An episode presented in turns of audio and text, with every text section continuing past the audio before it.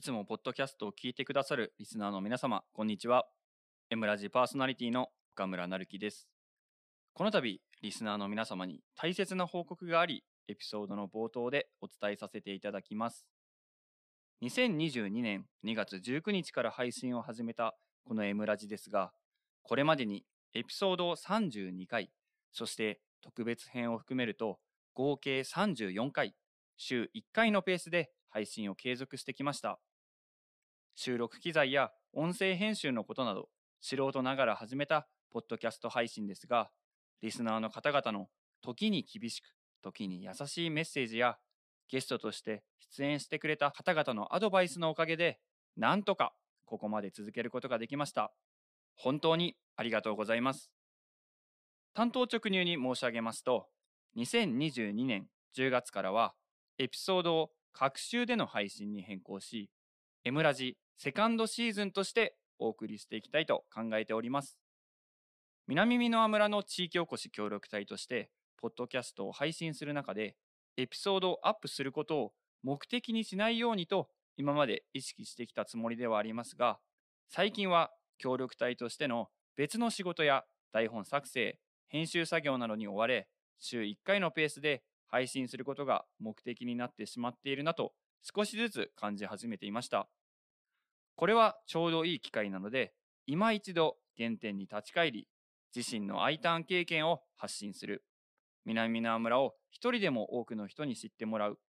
村民の方が聞いても新しい発見があり、南縄村への誇りを育む。これらを達成できるような次回も聞きたい、聞いていて楽しい、ゲストとして出演したい、そんな番組作りを意識してセカンドシーズン配信していきます。10月からは配信のペースは落ちてしまいますが、番組が終了するわけではないので、引き続き M ラジオを聞いて楽しんで周囲の方にも広めていただけると幸いです。次回の配信は10月8日土曜日、10月8日土曜日になりますので、お間違いないようにお気をつけください。それでは、M ラジエピソード32をお楽しみください。以上、南美濃村地域おこし協力隊、岡村成樹でした。皆さん、いかがお過ごしでしょうか ?M ラジパーソナリティの岡村成樹です。この番組は長野県南美濃村の現役地域おこし協力隊員が地方移住のリアルや村のさまざまな情報を発信し、南美濃村を一人でも多くの方に知ってもらうことを目的に始めたラジオになります。ということで、本日32回目の配信行っていきます。気づけば9月ももう後半ですね。このエピソードを収録しているのが9月21日の水曜日ですが、今日は一段と肌寒いです。朝、玄関を開けた時、かなりびっくりしました。わ、涼しいなと思いましたね。東京でも最高気温が20度前半って朝のニュースで報道していました。台風14号が過ぎたので、まあ、こう台風が過ぎた後はカラッとした日差しが強い日が続くイメージなんですけれども、今回はとても過ごしやすい気候です。村内を車で通勤していても、稲穂が一面に実っていて、そんなのどかで美しい光景を眺めながら、秋の訪れを実感しております。話題を変えまして、エピソード31で取り上げた10月15日土曜日開催、来月ですね、自転車を使ったイベント、チャリロゲの申し込み締め切りが迫っております。このエピソードは9月24日土曜日配信なので、その翌日の25日の日曜日が締め切りになります。現在、嬉しいことに申し込みが着々と増えてきております。本当にありがとうございます。もし、チャリロゲについて初めて聞いた、チャリロゲ、何それ？って方は、まずはエピソード31で詳しくチャリロゲについて説明、紹介しておりますので、そちらのエピソードを聞いていただけたらと思います。そして、南美濃村地域おこし協力隊、南美濃村観光協会のインスタグラム、フェイスブックを合わせてチェックしていただけたらと思います。今回はエピソード26、28で配信しました南美濃村昔話朗読シリーズの第3弾をお送りします。意外と史跡や遺跡が多い、ここ南美濃村。昔話にまつわる史跡や遺跡を通して、少しでも村の歴史についてリスナーの皆様と一緒に学ぼうということで始めたのが、この南美濃村昔話朗読シリーズになります。南美濃昔話の中から勝手に岡村が選ばせていただきまして、本日はお四国様を朗読させていただきます。お四国様は南美濃村北殿地区に現在も残る史跡、新四国霊場にまつわるお話です。この霊場は天保11年、西暦1840年、江戸時代ですね。南縄村北殿地区のアルガ柿吉さんが四国88カ所霊場参拝のご利益を四国まで行けない人々と共に受けたいと考え、賛同する人々と共に作り上げたものになります。嘉永元年、西暦1848年、8年間かけて完成したと伝わっています。お遍路という言葉は、リスナーの皆様も聞いたことがある方も多いのではないでしょうか。今回は四国にある88カ所を回るお遍路に関係するお話です。では、早速物語を読んでいきましょう。リスナーの皆様もぜひ最後まで耳を澄ましてお聞きください。お四国様。北殿の少林寺の裏の林の中に、新四国霊場がある。お四国様と言われて、多くの人に親しまれてきた。北殿の人、あるが柿地の願いに、心を動かした人々の寄進によって作られたものである。柿地は幼い時、両親を相次いで亡くした。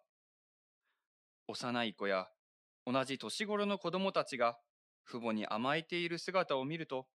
両親のあまりにも早い死が辛く悲しかった。やがて柿地は、人の命の儚さや、このように生きることの意味を深く考える青年となった。これから先、どう生きたらよいか。自分でも抑えきれない心に動かされて、旅に出た。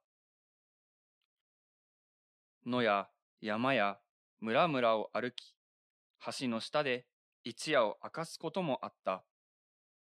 見知らぬ土地の人々が情けに触れ、寺に泊めてもらうなどの恵みも受けた。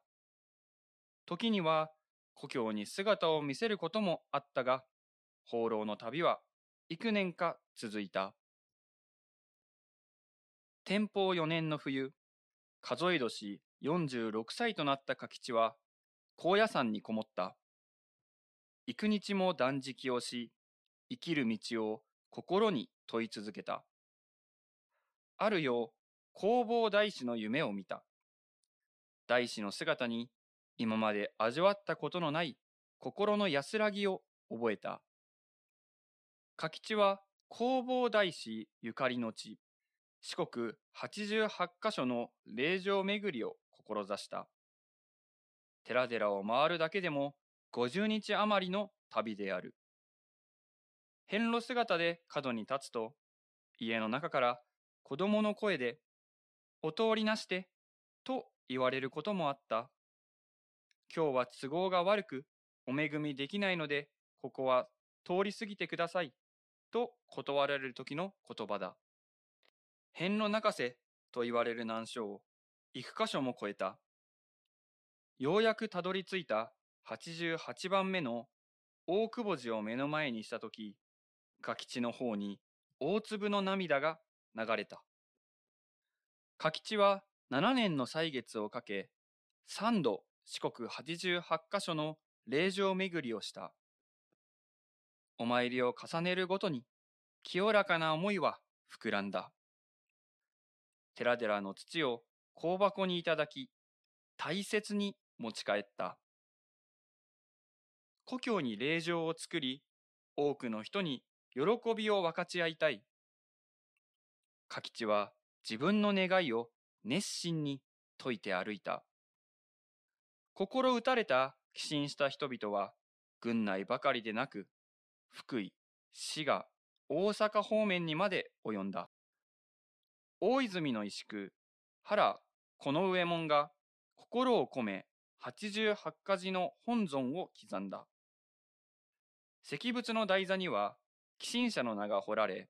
それぞれの寺の土が台座の下に埋められた。九年夜の歳月をかけて新四国霊場が完成した。奥の院には弘法大師の像が祀られた。そこには、加吉、この上門をはじめ、多くの寄進者の名がある。加吉は霊場の完成が大師のお力によるものと思い、以後4回の遍路に出た。帰ってから加吉は草案を立て、霊場をお守りする生活に入った。加吉の国、盆の月、灯籠消えても山の上というのがある。ひょうたんと割れとの愛の桜かなという句は供養の日に刻まれている。加吉は慶応2年数え年79歳で亡くなった。新四国霊場にはご利益に預かるため、年寄りや子供はもちろん、巡礼に出られないでいる人たちの参拝が絶えなかった。村内や近隣の村々はもちろん、遠くから訪れる人たちで賑わった新四国霊場も、戦後は草に埋もれるばかりだった。昭和51年、村の文化財第1号に指定され、昭和63年には、アルガ家から村に寄贈された。今は老人クラブの人たちの清掃奉仕などにより大切に保存されている。南美濃は昔話、お四国様を朗読させていただきました。皆さん、いかがだったでしょうか？昔話、お四国様を解説するにあたり、四国の88カ所を回るお遍路の知識があった方がわかりやすいと思います。まずは言葉自体は聞いたことがあるけど、意外と知らないお遍路について解説していきますので、リスナーの皆様も一緒に知識を深めていきましょう。まず、お遍路とは、阿波、徳島県、土佐、高知県、伊予、愛媛県、讃岐、香川県の4県に点在している真言宗の開祖、弘法大師こと空海ゆかりの88カ所の霊場を訪ねて四国を巡る旅のことを指します。弘法大師、空海。この空海という言葉は、小学生でも習うのかな？社会の授業なんかで、天台宗の祖、最長、そして真言宗の祖、空海、比例山、延暦寺など、今のこの用語っていうんですかね、用語はテストでもかなり出た記憶がありますね。夢中になって覚えてました。そういう記憶があります。このお遍路なんですけれども、すべての工程を通しで歩くと、全長約 1400km。日数にすると40日以上はかかると言われる長い道のりです。88箇所をすべて参拝し終えることを、結願と呼び、結ぶに願うと書いて、結願って呼ぶんですけれども、煩悩が除かれ、88のご利益、功徳が得られると言われております。そんな厳しい修行のイメージのあるお遍路ですが、近年は自分自身を見つめる一人旅やアウトドア感覚、四国の歴史を感じる旅行の一つとして楽しむ人も増えてきています。少し前だと元プロ野球選手、巨人や西武で活躍した清原和博選手もお遍路修行を行ってメディアからも注目を浴びていました。私はお遍路イコール清原選手のイメージが強いですかね。このお遍路には決まった巡り方はなく、いつどこから始めても良いそうです。お遍路は1番から88番まであり、1番から数字通り順番に回ることを順打ち。逆に88番から回ることを逆打ち。逆打ちは道順が分かりにくい困難さ、そして弘法大師は今もお遍路を回り続けていると言われているため、弘法大師に会うことができると言われることから、順打ちよりも功徳が大きいとも言われております。